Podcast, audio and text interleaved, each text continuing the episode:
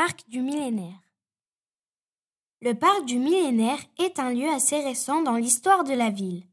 Les travaux de réaménagement datent de l'an 2000. Sur la rive gauche du Sichon, les terrasses de ce jardin d'agrément à l'anglaise s'étagent sur la colline de la Vernière, ainsi que quatre statues monumentales en pierre de Volvic et en lave émaillée, représentant la terre, le feu, l'air et l'eau. De nombreuses essences d'arbres cohabitent sur les marches du temps, du hêtre au boulot, du chêne au charme, ou plus exotique, le ginkgo biloba ou le liquide ambar.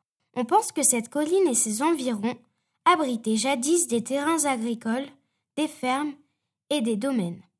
Imaginons la naissance de QC, un voyage dans le temps de plus de 2000 ans au temps gallo-romain. Cusius et sa femme Cussia, installés dans leur villa au cœur d'un domaine agricole dans ce que l'on pouvait nommer les chambons du Sichon.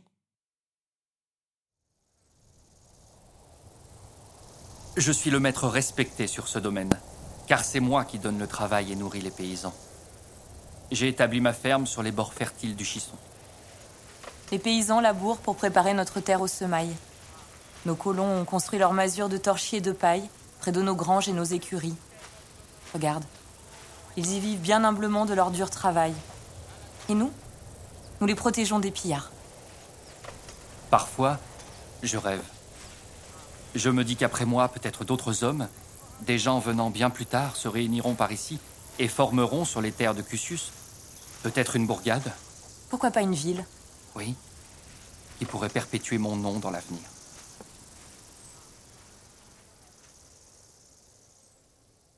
Cusiacum, Cusi, Cusé.